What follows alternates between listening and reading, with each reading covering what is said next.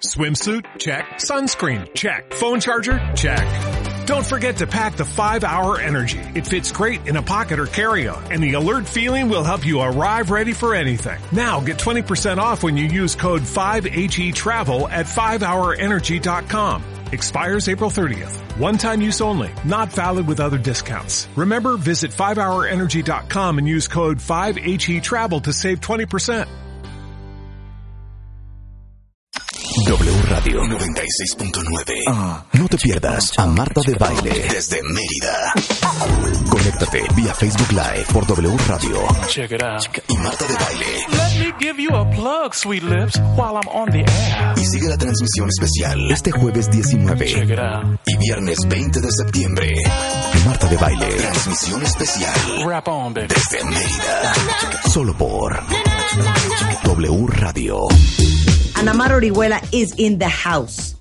Mi sobreviviente. Le O sea, cambiaste el título más, O más sea, ¿cómo? relajado, hija. A ver cómo era. A ver cómo es. Sí, sí, es mi sobreviviente. Vamos a hablar de tu sobreviviente, de, las, de la parte mecánica de responder ante la vida, que se adaptó ante el dolor del pasado o cualquier tipo de O dolor. sea, si fuiste desde- esclava, punto. Y además, bueno, vamos a ver justamente cómo se despiertan estos mecanismos, por qué, ah, por qué no hay que vivir desde ahí y cómo desactivarlos, porque estos se pueden desactivar, pero si los evadimos, por ejemplo, evadir y negar también puede ser un mecanismo de defensa. O sea, Claro. tu sobreviviente puede estar acostumbrado a evadir, a negar, a hacerse de la vista gorda. Sí, por ejemplo, voy a poner un ejemplo muy bonito para que ustedes me manden sus, sus eh, tweets Ejemplos. y sus mails de qué es lo que se han cachado haciendo para sobrevivir. Por ejemplo, un señor ya de unos 58, 60 años, que dice, mira, yo ya llevo casado con esta mujer 30 años, ya a esta edad no me voy a divorciar. Esta vieja todo el día chinchintorrea y la tengo hasta el cepillo. Entonces, para yo sobrevivir en este matrimonio, Exacto. ahora sí que no oigo nada, no oigo nada, tengo orejas de pescado y entonces se desconecta De la totalmente relación, de la situación y de la relación para poder sobrevivir. Ese puede ser un ejemplo. Claro, y entonces a lo mejor se vuelve workahólico y se vuelve alcohólico, se vuelve otras formas de evasión. Ok. Para sobrevivir. ¿Cómo sobrevives tú, Rebeca? Totalmente evadiendo. Tú evades cañón. Sí, cañón. Hasta que ya entro en Para todo, conciencia. ella me- ¿sabes cuál es el consejo para- de Rebeca a mí para todo? Hija, Hazte de la vista dale el gorda. avión. A No, todo no digo dé el avión. No, no, no. Yo Es- no puedo darle avión. Llega una, Claro. edad, llega una edad, perdón, llega una edad en que ya tienes que hacer ese tipo, llegar a esos tipos de recursos. Pero te voy a decir algo. Ah, No, Es un asunto de edad. en el momento sí, claro, por supuesto. De, de- de desga- desgaste. Ya no vas, si no puedes contra ellos, únete. No, sí es evasión, Ok. mm, bastante, y me, y me las cacho. Me cacho perfecto. Y cuando entro en conciencia, sí, trato de arreglar el De rollo o salirme de esa situación. de alguna manera. Sí. Pero, Pero, al final, así ajá. sobrevive. Pero esto, a ver, esto es muy importante en términos de que aguas, porque el mecanismo de sobrevivencia hoy te aleja de ti misma. Hoy reproduce una manera compulsiva e irracional de defenderte ante la vida eh, y es un precio muy alto porque reproduce las mismas realidades de dolor. A ver, explica. O sea, por ejemplo, nosotros pudimos haber tenido en la infancia, o sea, generalmente estos mecanismos eh, se, se afianzan en la infancia, pero puede ser también experiencias dolorosas durante nuestra vida, Sí. donde eh, nos sometimos a experiencias eh, violentas o... eh, Tuvimos que hacer cosas para ser aceptados, queridos, suficientes, merecedores. Vamos a imaginar, a lo mejor tuvimos padres que eran muy auto, muy exigentes con nosotros, muy descalificadores, y a lo mejor desarrollamos un mecanismo de sobrevivencia de ser perfeccionista, de ser compulsiva por eh, hacer las cosas bien. A lo mejor tuvimos eh, papás donde el entorno era inestable, donde estaban ausentes, había eh, como que un falta de estructura y un caos. Y entonces tú desarrollaste un mecanismo de defensa para adaptarte a esa realidad. O sea, Claro. Ahora, esos mecanismos fueron muy útiles en ese momento porque te permitieron crecer, defenderte ante esto que te dolía, que no entendías, adaptarte a esa realidad. Sin embargo, eh, cuando vamos creciendo, tenemos que irlos desactivando, identificándolos y desactivándolos. Porque si nosotros vivimos con estos mecanismos, lo que vamos a hacer simplemente es sentirnos siempre a la defensiva. Claro. Ajá. Sentir, sentirnos siempre Y aparte, en modo como de emergencia. en modo de emergencia, Sí. eh, que la sensación es que no soy yo mismo, que me tengo que defender de todo mundo, que me tengo que cuidar de todo. Que me tengo que cuidar de todo. Ahora, muchos de, muchos de los, de los cuentavientes que seguramente nos escuchan eh, piensan que son el mecanismo, ¿no? No, es que yo soy eh, muy controladora o yo soy eh, muy complaciente o yo soy, no, a mí me gusta vivir la vida ligera, no, yo soy muy perfeccionista, muy dura, muy workahólica, o sea, a lo mejor eso crees que eres y porque siempre te has visto así, porque siempre te has experimentado así, pero muy probablemente pueda ser tu mecanismo de defensa, que es como una coraza en ti y que se despierta llevándote a emociones muy desagradables, o sea, emociones de miedo, emociones de, eh, de enojo, de dolor, de frustración, de frustración, eh, de, de, de, que tienes que defenderte del medio. o sea, muchas veces pensamos que somos el sobreviviente, cuando en realidad estás, eh, te compraste la máscara de e, ese que te sirvió en, algún momento para salir adelante. Claro, ya me caché. Me acaba de caer el 20. ¿Cuál? ahorita en el corte me preguntaron Rebeca y Anamar que cuál es mi modo de sobrevivencia. Ajá. Yo te voy a decir cuál es mi modo de sobrevivencia. ¿Cuál es, Marta? No paro. No, claro, claro, claro. Sí, claro. porque si paro, te clavas y te cilindreas. No me vuelvo a levantar. Sí. O sea, yo corro y corro y corro y corro y corro y corro y corro y corro, sí. porque yo sé que si dejo de correr, exacto me voy a sentar. Pues esa es evasión total, entonces. Sí, y bueno, y en algún momento seguramente correr, correr, correr fue indispensable. Ajá. En algún momento correr, hacer muchas cosas, resolver, ir ta ta ta, fue indispensable, ajá, porque así entonces eras reconocida o así eh, no había quien te controlara o así, ah, no sé, así te defendías, así nadie te alcanzaba, ¿no? Claro. Mira, los cuentavientes dicen aquí, por ejemplo, Muchos, muchos. Ademar dice que él tiende a evadir. Mi método es dejar ser y dejar pasar. Eh, dice yo me aloco a la fregadera la lógica y lo éticamente correcto. Alguien más dice, este, yo eh, eh, lo manejo dejando las cosas en el destino y pensando que ya pasará y vendrá algo mejor. Yo me la vivo en la negación, en la evasión para no encarar el problema. Alguien más dice, este, yo sobrevivo abandonando. Exacto. Wow. Sí, sí, sí, interesante esa, ¿eh? ignorando. Yo sobrevivo no expresando lo que siento, dice Lorena. Puede ser también sobrevivo traicionando. claro. Porque, porque no quieres que te traicionen porque no primero. que te traicionen, y entonces hoy sobrevivo así. Igual el abandono. Me gustaría que eh, profundizáramos brevemente en ¿Qué es sobreviviente? ¿Sale? O sea, primero es formas de, de, de sentir, de pensar, de actuar que te permitieron eh, sobrevivir a un dolor del pasado. Puede ser en la infancia, puede ser en una relación donde fue muy dolorosa. Eh, son hábitos también desarrollados para ser queridos y aceptados, sobre todo por nuestros padres. Ajá.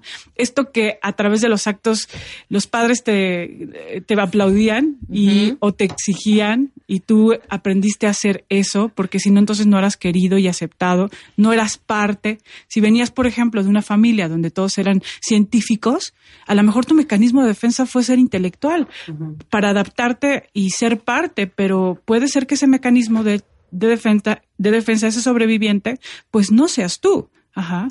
Y ese es el tema, que detrás de ese mecanismo hay un yo que si tú no lo, si tú no lo conoces, si no eh, vas por él, entonces siempre vas a sentir ansiedad, vacío, enojo. Ahora, son formas también, eh, son hábitos obsoletos, defensivos, que te impiden hoy ser tú mismo. Y memorias del dolor del pasado, porque cuando este sobreviviente se activa, lo que se activa también es el dolor.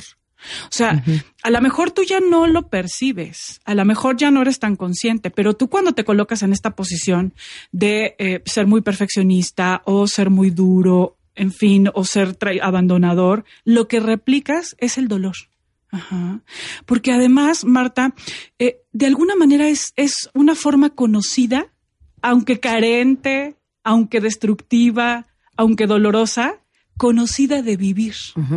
Y cuando nos acostumbramos a vivir en el conflicto, cuando nos acostumbramos a vivir no siendo nosotros mismos, cuando nos acostumbramos a vivir siendo autoexigentes, duros, entonces son formas conocidas y desactivar esas formas genera tanta ansiedad que preferible entonces ser conflictivo, aunque eso esté, aunque, aunque ser conflictivo esté pinche, pero eso es conocido. Sí, claro, claro. Claro. O sea, Así yo ya le sé. Así Ajá. ya le sé.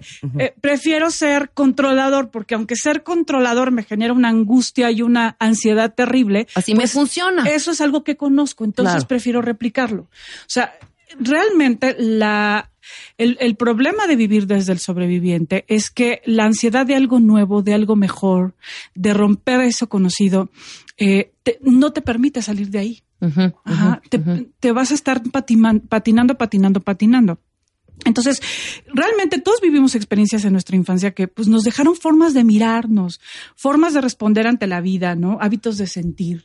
Y, y- y muchos de estos son fomentados por los padres, ¿no? Porque tu sobreviviente, a lo mejor es un sobreviviente que aprendiste de tu propio padre, de tu propia madre. Eso te iba a preguntar, por ejemplo, padres eh, que evaden crean hijos que evaden. Claro, claro, porque hay toda una eh, un hábito Ajá. eh, en el que uno aprende a, a- a sobrevivir. Ajá. O sea, si tú ves padres que eh, se ponen a trabajar en mil cosas, que hay un conflicto y nadie habla, que no hay un diálogo, Pero que te lo quieren pintar. a saber otra cosa. Claro, claro, claro. Me refiero también en esta eh, cu- cuestión no para juzgar a los padres, sino que el- los padres en ese momento creen que es algo positivo el no hablar de ciertos temas, de seguir manteniendo esta nube rosa con los chavitos y con los mientras van creciendo. Y ya, bueno, ya ellos solitos que cuando crezcan se den cuenta cómo es la realidad, ¿no? Hay muchas familias así Claro. que hacen unas infancias maravillosas en sus hijos, crean este mundo rosa, no se hablan de muchas cosas, Sí. ¿no? Que sigan viviendo en este mundito y cuando te topas con la realidad,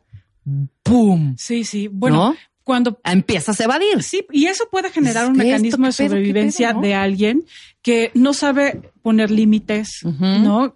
O sea, si alguien vivió en una infancia rosa sobreprotegido, pues puede generar un mecanismo de defensa donde no desarrolle sus límites, no desarrolle su cualidad para salir adelante, su, fo- su poder, en, en que dude de Claro. sí misma.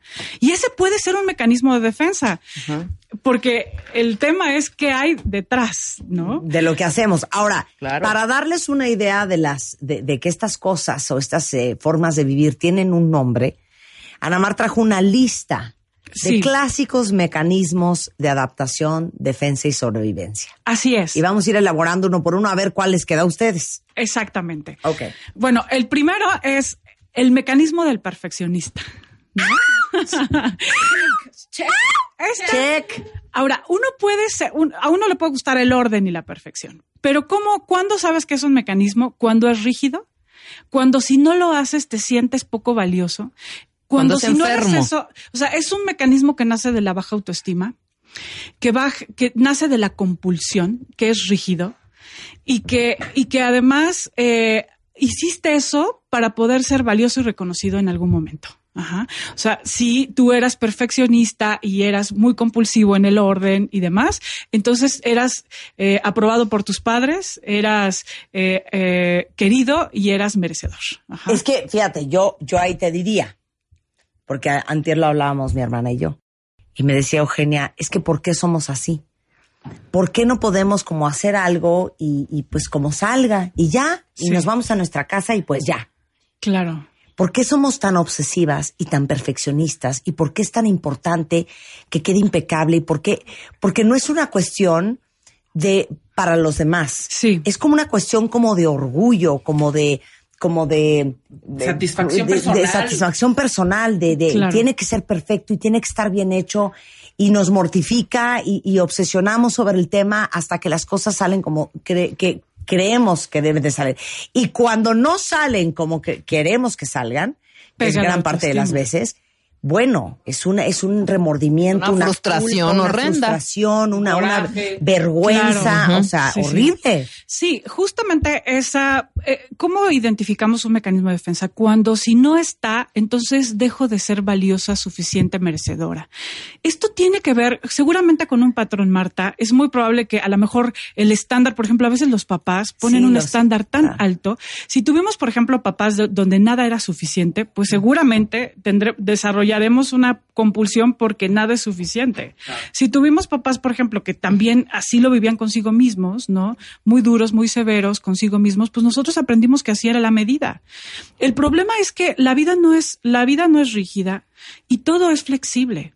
Y hay momentos en que se puede ser perfeccionista y hay momentos donde hay que adaptarse a una realidad donde no hay, no hay posibilidades de eso. O sea, todo es absolutamente flexible y hay muchísimas variables.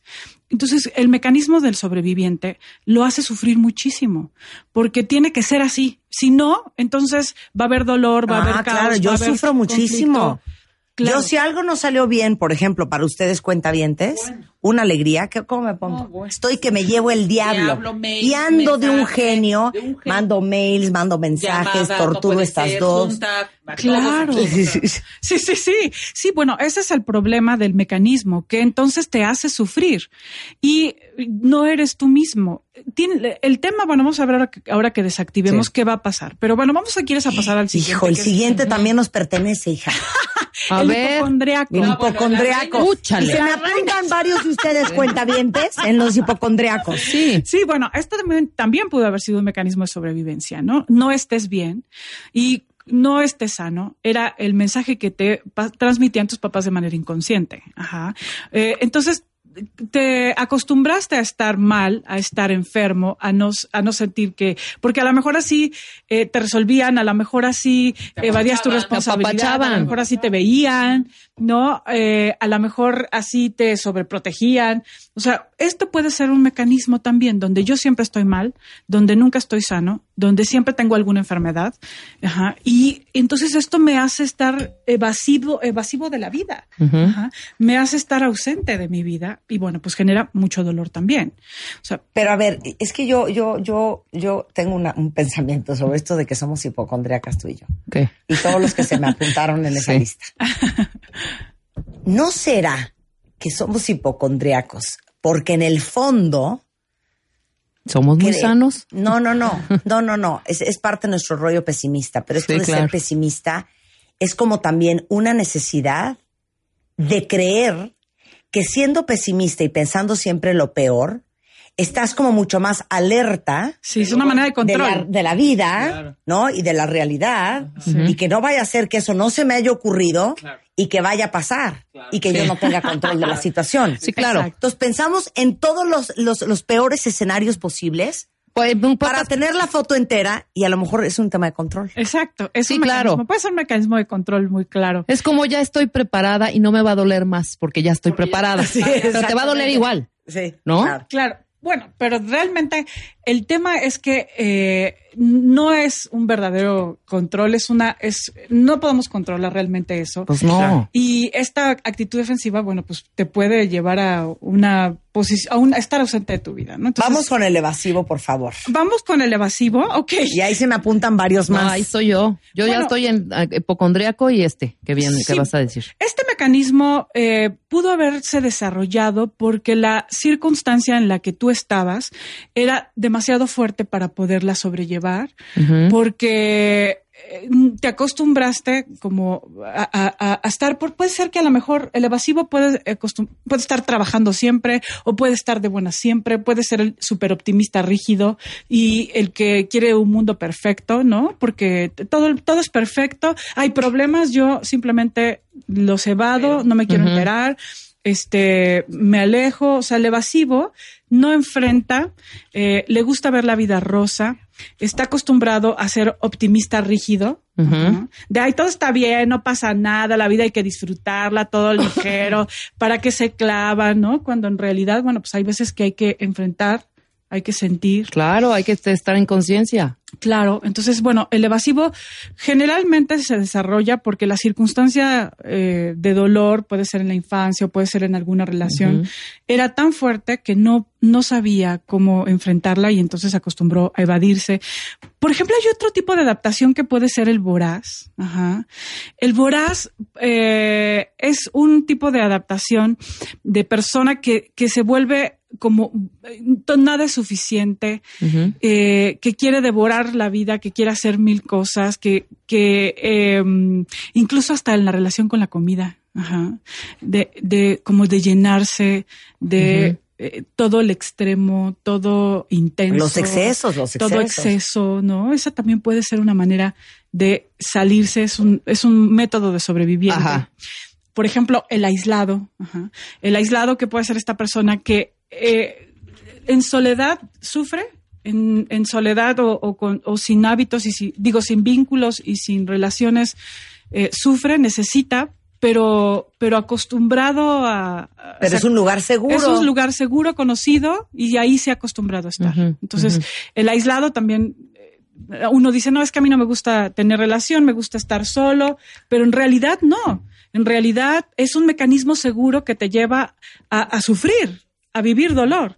Entonces, este puede ser otro mecanismo. El ¿no? aislado. Eh, estar solo y, eh, y bueno, pues ahora, puede ser que no, que en realidad no seas ese, que te aislaste para sentirte seguro, pero que en realidad lo que quieras es estar en contacto, es establecer vínculos. Y esto es lo duro de la, del, del mecanismo de sobrevivencia, que es por seguridad y por miedo, que nace del dolor, pero que detrás de ese puede haber una parte que quiere de verdad salir, vincularse, conocer, pero que tiene miedo. Ajá.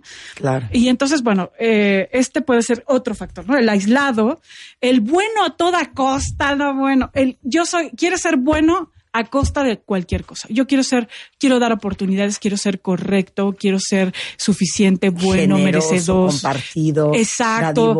Eh, eh, buen trabajador, ¿no? O sea, el que, el que se hizo bueno a toda costa, que puede ser también otra manera de, de sobreviviente. Ajá, ser correcto y bueno, cuando en realidad, pues uno no puede ser siempre correcto y bueno. Hay Claro. veces que uno tiene enojo, envidia, a veces que no quieres hacer las cosas bien, que no siempre tienes buenas intenciones. Pero eso es un mecanismo de sobrevivencia. Totalmente. Regresamos del corte. Marta de Baile en W. Entra a wradio.com.mx. Entra. Checa más información de nuestros invitados, especialistas, contenidos y escucha nuestro podcast. Marta de Baile. On the go. Enchúlame el changarro. Con Scotiabank. Enchúlame el changarro. Con Scotiabank. Donde es el negocio, Nosotros, lo transformamos. Crecer más. crear más. Vender más. Enchúlame el changarro. Con Scotiabank. Espéralo. Me estoy carcajeando leyéndolos en Twitter. Ahora sí, con el que sigue se van a jalar los pelos. El rescatador o la rescatadora. Úchale. Exactamente. Sí, bueno. Uno puede también- tener varios, ¿verdad? Sí, sí, uno puede tener varios. Aquí una cuenta te dice que ella le puso ya palomita todo. Sí, bueno, el rescatador también puede ser otro método evasivo, porque la persona rescatadora se llena de mil cosas. Eh, siempre tiene personas a las que a las que le resuelve, a, a las que rescata, tiene una compulsiva necesidad por hacerse cargo de los demás. Y esto es compulsivo, o sea, si no está haciéndose cargo de alguien y resolviendo la vida de alguien, pues entonces no puede estar.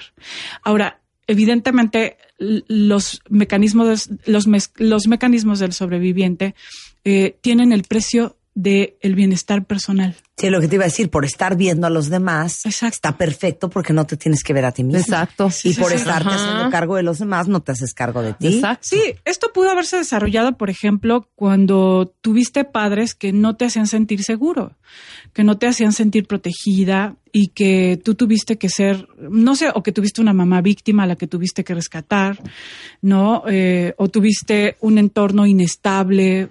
Por ejemplo, es muy común que de papás alcohólicos eh, nazcan hijos rescatadores porque sientes que ellos no son confiables y adultos para protegerte. Entonces hay que ser rescatador y hay que resolver. O al contrario, mi, mi madre es rescatadora, Ajá. una absoluta rescatadora, y yo soy una rescatadora. Exactamente. Pues no los he rescatado a ustedes, cuentavientes, neta, neta. Exacto, pero bueno, esto puede ser un don y, y- y- y es un mecanismo eh, negativo cuando te aleja de ti, cuando te hace no ser feliz, cuando se hace rígido, cuando lo haces y es a costa de ti misma, a costa de tu salud, a costa de tu bienestar. Entonces es ahí cuando A ya costa no, de mi paz. a costa de tu pa- Es ahí cuando ya no es sano. Y entonces, bueno, puede ser también el competitivo, el conflictivo, la persona que se acostumbró siempre a pelear, siempre a discutir, siempre a defenderse. Y entonces hoy ya no encuentro otra manera de estar. Eh, yo tengo muchos pacientes donde, donde reflexionamos esta posición existencial del conflicto, donde tengo que estar peleando siempre y donde tengo que estar en conflicto, porque entonces, si no, no sé estar. Si no, quién sabe qué va a haber. A ver, ustedes nada más contesten yo por Twitter. ¿Quién de ustedes vive compulsivo, ansioso, irracional, automático y defensivo? sí, claro. O sea, En yo soy veces. compulsiva, soy ansiosa, más racional que irracional, automática y vivo en estado de alerta. Sí, sí, bueno, es que No, Marta, esa es heavy. una, a ver, no, no creo que esté Mar- una cuestión solo de Marta. No La dije verdad es que en general, Mar, grosera. Dije heavy. en general te digo una cosa, Marta, en general vivimos desde el sobreviviente. Sí. Desde, en general no nos conocemos a nosotros mismos. Yo creo que por eso Sócrates mm, eh, manejaba esta frase tan, im- tan, tan importante que a veces la, la damos por hecho, que es conócete a ti mismo. Y la verdad es que no nos conocemos a nosotros mismos y generalmente nos identificamos con el mecanismo de defensa y eso siempre va a generar las mismas historias de dolor. ¿Por qué? Porque realmente no eres tú mismo. Y aquí me, me encanta citar otra frase de No, Platón. pero es que, pero espérate, no solo no eres tú mismo, fíjense bien, Sí. estás operando la vida Sí. desde un pésimo lugar. Y, Para y todos los que pusieron yo y hasta subrayado con rojo puso Jesse, Sí. bueno, estamos operando desde un muy mal lugar. Sí, desde un lugar automático, donde Sí. ya no, donde no hay adulta, donde no hay aquí ahora. Hay memoria automática de cómo yo respondí el, el dolor en aquel momento que, de- en donde lo viví. Aunque este dolor no era lo mismo, ¿no? Vamos a imaginar, o sea, que en este momento hoy eh, tú estás con tu pareja, él se queda dormido y tú eso lo traduces como no le importa, no me quiere. O sea, lo traduces desde la Claro, sobreviviente. claro. Entonces ahí se va a despertar una, una visión automática, una emoción automática y una defensa automática. Y no, entonces no dimensionas en el nivel en el que está pasando. Ahora, mi papá tiene otra apreciación que dije, qué interesante ¿Qué? perspectiva. Para todos los que viven en automático y como en este estado de alerta, que yo me estoy haciendo un masaje y ya estoy esperando a que acabe para ya irme a hacer lo que sigue Ajá. en todo momento. Sí. Yo estoy de shopping y ya siento como una prisa de apúrense, apruébate el pantalón, vámonos, vámonos, vámonos. Aunque esté de vacaciones, siempre tengo algo siguiente que hacer. Exacto. Me dijo mi papá, ¿sabes por qué eres así? Y yo, ¿por? Yo pensaría que es mi modo de sobrevivir. Me dijo, te da claustrofobia. Y yo, ¿cómo? Me dijo, como tú eres súper claustrofóbica, por si a alguien le suena lo que voy a decir, que me dijo a mí mi papá, estar en un mismo lugar mucho tiempo te da claustrofobia. Te da o sea, en una misma situación, Sí. en un mismo pensamiento, en un mismo momento mucho tiempo. Sí. Y dije, puede ser, fíjate. Puede ser, claro. Puede ser. Claro, Señor de baile. sentido. Sí, Puede sí, ser. Puede ser un miedo a estar atrapada. Sí, desde ya. Ajá. sí, sí, sí, sí. Necesito aire. Sofocada. Claro. Claro, pareciera que en general vivimos desde esta compulsión de hacer y hacer y lo que viene y lo que sigue.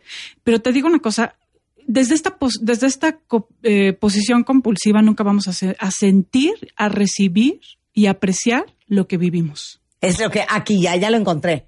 Marce San dice, yo soy igual, pero me molesta no poder estar en el momento y disfrutarlo. ¿Y cómo nos vamos a curar de esto? Exactamente. Claro, Bueno, ya es la ansiedad justo de lo que sigue, lo que sigue, lo que sigue. Lo que sigue, porque realmente desde esta posición de rápido, lo que sigue, lo que viene, o sea, ¿qué está cubriendo esa posición sobreviviente? O sea, ¿por qué no podemos estar en paz recibiendo lo que hay? Eh, otro de los aspectos del sobreviviente es que sobredimensiona las realidades. Ajá.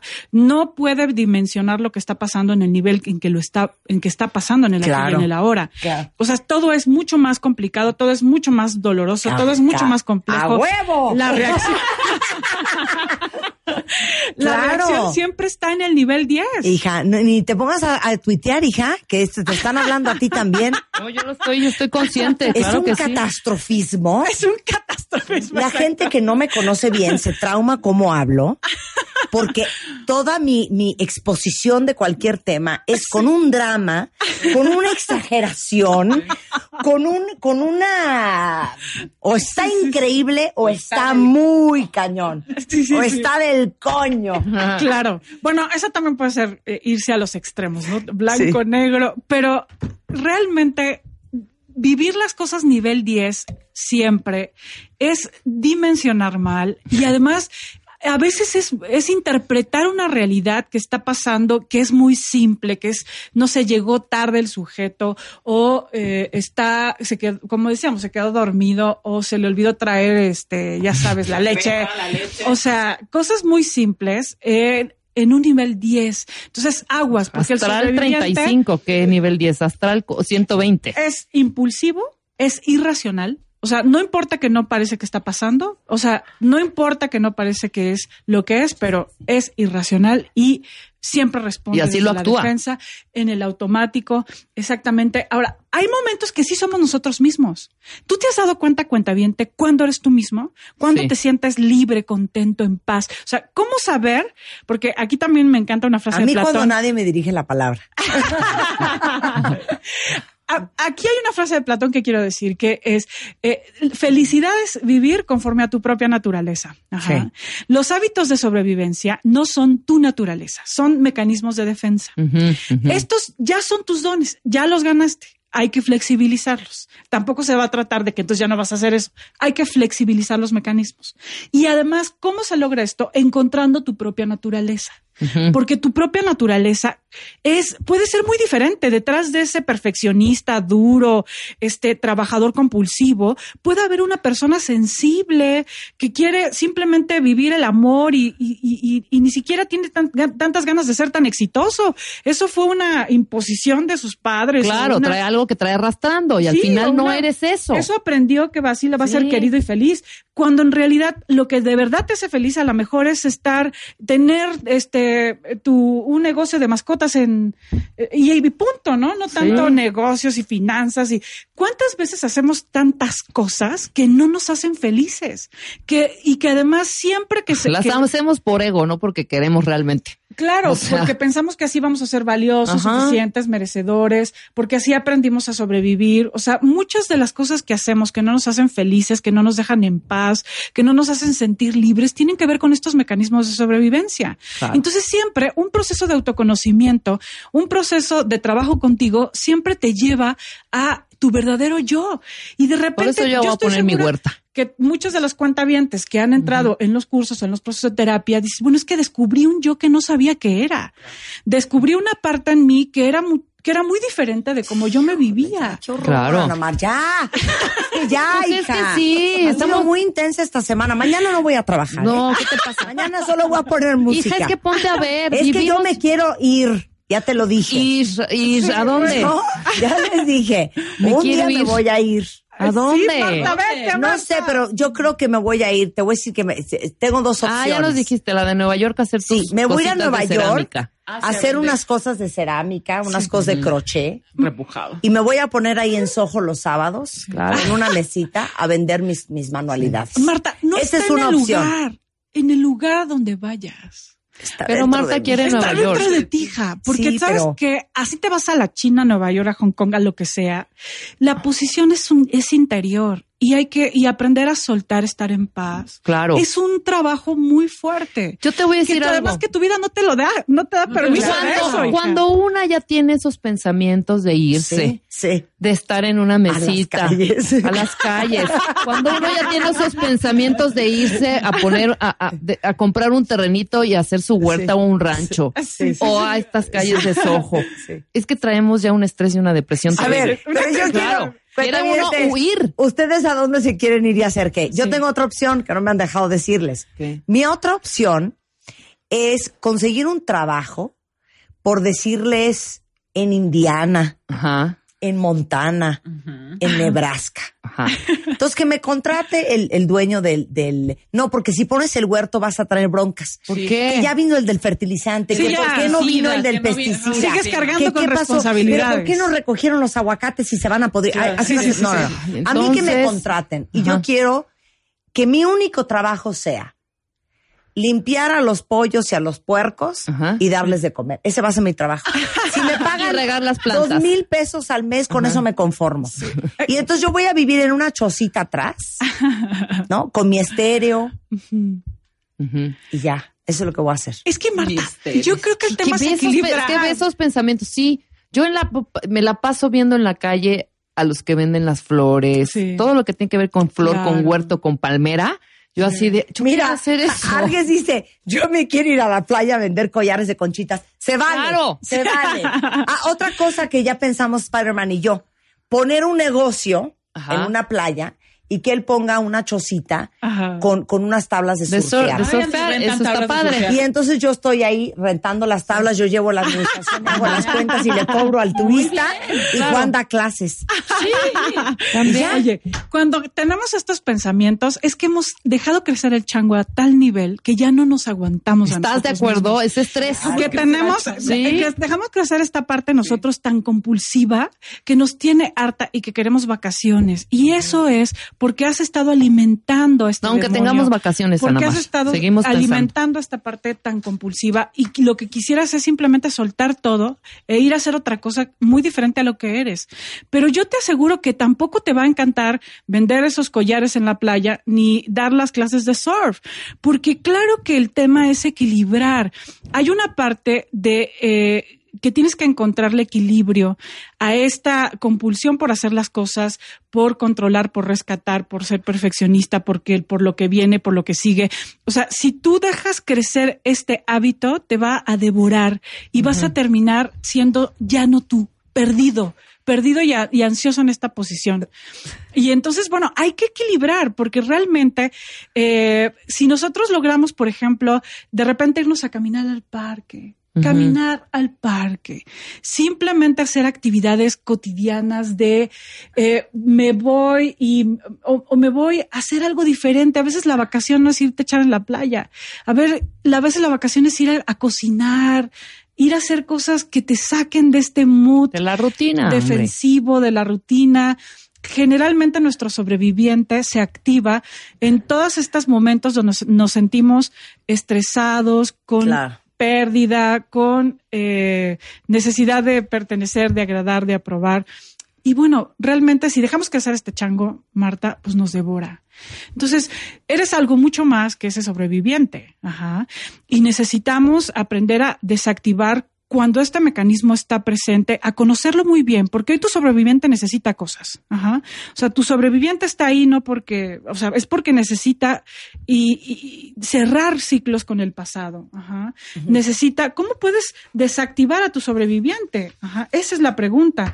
Y bueno, es muy importante que lo conozcas, que sepas cuáles son los hábitos de tu sobreviviente. Entonces ahí van las preguntas. Lo que se tienen que preguntar, cuentavientes, para la que se quiere hacerle trencitas al Congo a los leones y para la que quiere poner un puesto de tablas para Spider-Man haciendo trencitas, quien quiera irse a poner un puesto de tacos al Pastor Europa y Así para la otra que lo que quiere es que hagamos una comuna y que todos nos vamos a vivir ahí. ¿Cómo desactivar a su sobreviviente? Exactamente. Bueno, es muy importante conocerlo, ajá, saber cuáles son los mecanismos de dolor y de verdad conocer muy bien, porque hay veces que no eres tu sobreviviente. Cuando te sientes amado, querido, aceptado, suficiente, experimentas una manera de estar en paz que es la forma en la que tú puedes descubrir tu verdadero yo. Entonces, eh, conoce muy bien qué activa tu sobreviviente, cuáles son los miedos y las situaciones que le hacen interpretar que las cosas que está viendo son como el dolor del pasado, que la desaprobación de su jefe es como la desaprobación de su padre, que el abandono de su eh, o que la ausencia de su pareja es como el abandono de su madre. O sea, tienes que conocer cuáles son los mecanismos, aprender a estar en el aquí y en el ahora y dimensionar las cosas tal cual son, no interpretar, no fantasear. No exagerar. No exagerar. Aguas con estos, eh, con ganar. eh, eh, hay que aprender a ganar control de nuestros impulsos. Aprende a respirar. Antes de hacer, respira, cuenta hasta 10. Date cuenta, esto es mecanismo de defensa, esto es sobreviviente, estoy dimensionando bien.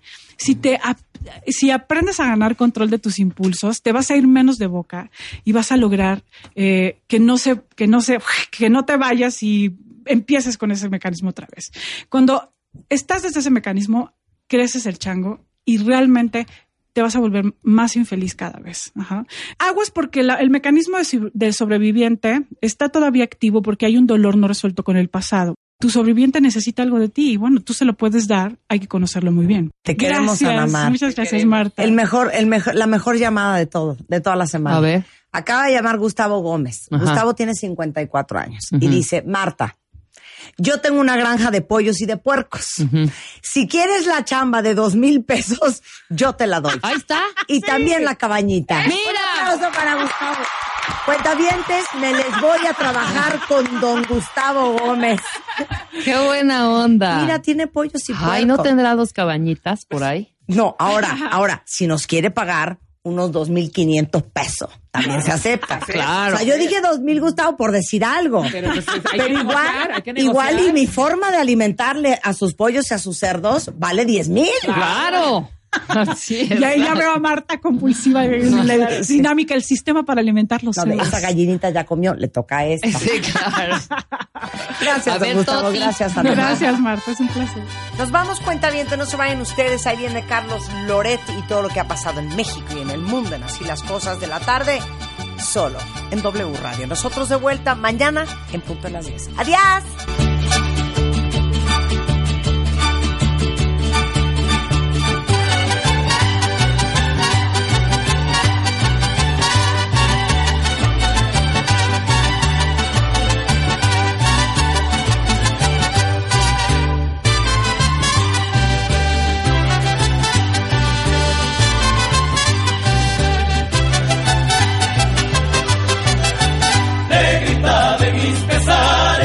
Ojos de papel volando, negrita de mis pesares, ojos de papel volando, a todos diles que sí, pero no les digas cuando así me dijiste a mí, por eso vivo penando.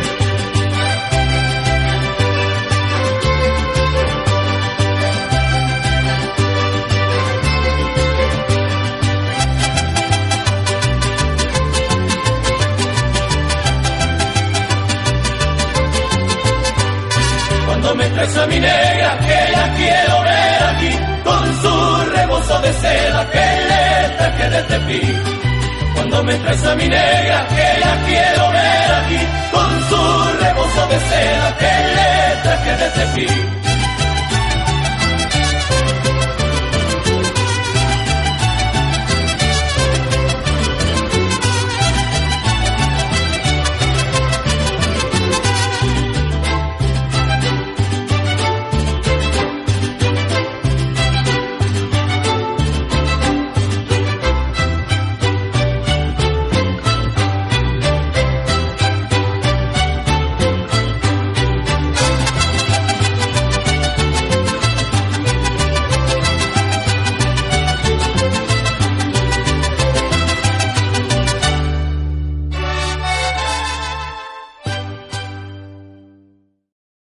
Nuevo cliente de Western Union, puedes disfrutar de una tarifa de envío de 0 dólares en tu primera transferencia internacional de dinero en línea. Envía dinero a los tuyos en casa de manera rápida, fácil y conveniente. Visita westernunion.com o descarga nuestra app hoy mismo y tu primera tarifa de envío corre por nuestra cuenta. Aplican ganancias por cambio de moneda. No disponible para tarjetas de crédito y envíos a Cuba. Servicios proporcionados por Western Union Financial Services Inc. NMLS 906983 o Western Union International Services LLS NMLS 906985.